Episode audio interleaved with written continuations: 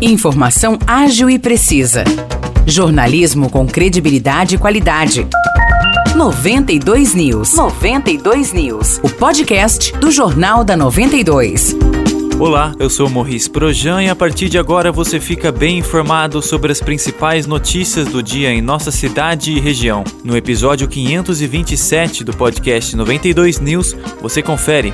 Um acidente matou quatro pessoas no quilômetro 43 da rodovia Hélio Moreira Salles, a SP-215, que liga Casa Branca à Vargem Grande do Sul, na tarde da última sexta-feira.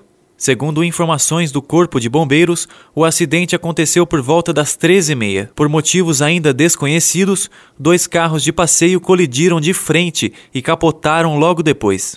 Informações sobre a identidade das vítimas foram divulgadas. A condutora de um dos carros era Talita Belchior, de 33 anos, médica veterinária, moradora de Vargem Grande do Sul. No outro veículo estavam Paulo Moreno, Edmar Cacholi e Mazinho Germano, todos moradores de Casa Branca. De acordo com a concessionária que administra a rodovia, duas vítimas morreram no local e outras duas chegaram a ser socorridas para o Hospital de Caridade, mas não resistiram aos ferimentos e também faleceram.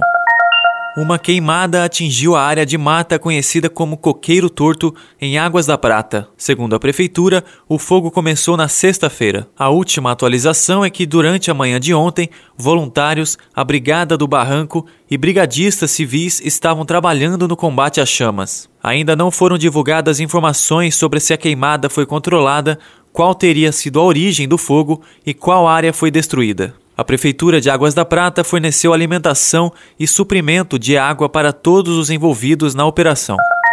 São João da Boa Vista anunciou na última sexta-feira a programação da 45ª Semana Guiomar Novaes. O anúncio, que ocorreu no Teatro Municipal, contou com a presença do secretário de Estado de Cultura, Sérgio Saleitão, da prefeita Maria Terezinha de Jesus Pedrosa e de outras autoridades do Executivo e do Legislativo. A programação conta com apresentações de música, teatro e exposições artísticas. Recebem as atrações o Teatro Municipal, a Cidade das Artes, a Praça Coronel Joaquim José e o Santuário de Nossa Senhora do Perpétuo Socorro. As atividades da Semana Guilmar Novaes começam na próxima sexta-feira, dia 16 de setembro, com a exposição Cores do Clássico, do artista Lucas Zofanetti, e se estendem até o dia 25 de setembro, terminando com a Orquestra Jazz Sinfônica de São João da Boa Vista. A Semana Guilmar Novaes homenageia a renomada pianista nascida em São João da Boa Vista e reconhecida no mundo inteiro pelo seu talento. A programação completa está disponível na página da Prefeitura de São João da Boa Vista no Facebook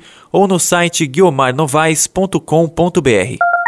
A Prefeitura de São João da Boa Vista, por meio do Departamento de Desenvolvimento Econômico e da plataforma Emprega São João, divulgou 60 oportunidades de trabalho para a população. A relação completa das vagas está no Facebook da Prefeitura de São João da Boa Vista e no site da Prefeitura. Para se cadastrar, acesse sãojoão.sp.gov.br barra emprega São João preencha seu currículo e clique nas áreas de interesse. Se preferir, é possível também entrar em contato pelo telefone 19 3636 3339 ou comparecer pessoalmente no Departamento de Desenvolvimento Econômico de São João da Boa Vista, localizado na Praça da Catedral, número 7, no centro. Os destaques de hoje ficam por aqui. Valeu e até o próximo episódio do nosso podcast. Para mais notícias de São João da Boa Vista e região, acesse 92fm São João.com.br ou siga 92fm São João nas redes sociais. 92